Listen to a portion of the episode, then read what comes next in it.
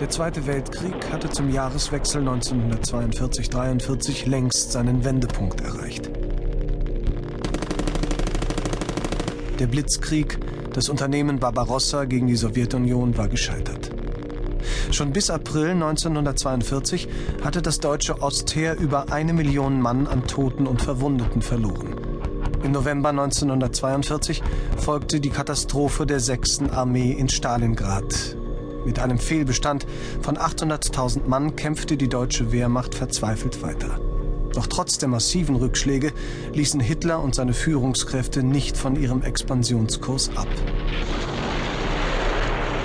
Was mag Herr General Balk, der uns vor einigen Monaten so lichtvoll über die geniale Führung im Osten und den dort nahe bevorstehenden Sieg belehrte, zu deren Entwicklung sagen?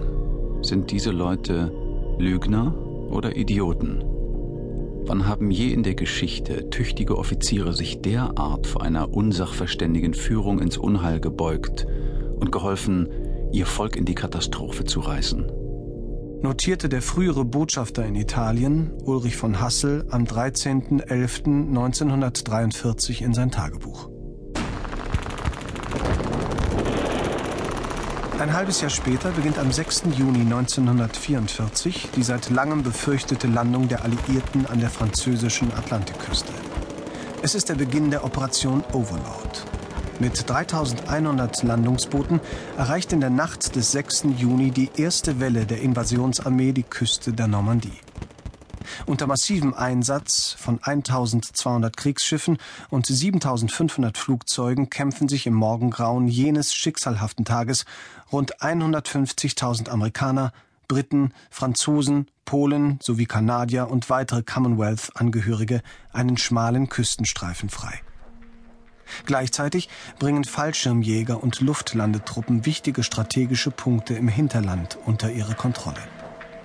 Bereits sechs Tage später, am 12. Juni 1944, bilden rund 330.000 alliierte Soldaten eine zusammenhängende Front von über 100 Kilometer Länge und 30 Kilometern Tiefe. Zeitgleich im Osten. Beginn der sowjetischen Sommeroffensive an der Ostfront. Der sowjetischen Großoffensive hat die Heeresgruppe Mitte der deutschen Wehrmacht unter Generalfeldmarschall Ernst Busch mit nur noch 40 Divisionen und rund 500.000 Soldaten wenig entgegenzusetzen. In der Luft treffen die Deutschen mit lediglich 40 Flugzeugen auf 6000 sowjetische Flugzeuge. Innerhalb weniger Tage durchbrechen über 1,2 Millionen sowjetische Soldaten die Ostfront. Über 350.000 deutsche Soldaten geraten in Kriegsgefangenschaft. Die Heeresgruppe Mitte hat aufgehört zu existieren. Die deutsche Niederlage ist zu diesem Zeitpunkt nicht mehr aufzuhalten. Rastenburg in Ostpreußen, Juli 1944. In seinem Führerhauptquartier Wolfschanze träumt Hitler, streng abgeschirmt von der Außenwelt, seinen großen Krieg. Seit wenigen Wochen ist ein Generalstabsoffizier aus Berlin zu den Lagebesprechungen zugelassen, Oberst Klaus Schenk Graf von Stauffenberg. Er war angetreten, um Hitler zu töten.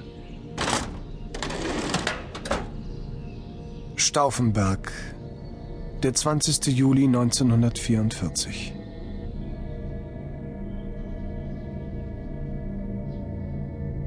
Graf von Stauffenberg gehört zu einer Gruppe von Generälen und Offizieren, die in der Beseitigung Hitlers den einzigen Weg für die Rettung Deutschlands sehen.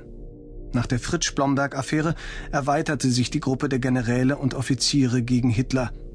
Zu dieser Gruppe gehören unter anderem General Georg Thomas, der Chef des Rüstungsamtes im Oberkommando der Wehrmacht, die Generäle Wilhelm Adam, Erich Höbner, Karl Heinrich von Stülpnagel, Erwin von Witzleben, der Chef der Abwehr Wilhelm Canaris und viele andere. Doch die Widerstandsgruppe besteht nicht nur aus Offizieren. Es gibt intensive Kontakte zum Kreisauer Kreis um Helmut James Graf von Moltke, einer Gruppe im Auswärtigen Amt um Adam von Trott zu Solz, Hans Bernd von Heften, Otto Kiep, die Gebrüder Kort und vielen anderen. Die Beteiligten an der Verschwörung stammen aus vielen Schichten der Bevölkerung. Sie alle sind sich darin einig, dass ohne den Tod von Hitler Deutschland keinen Frieden findet.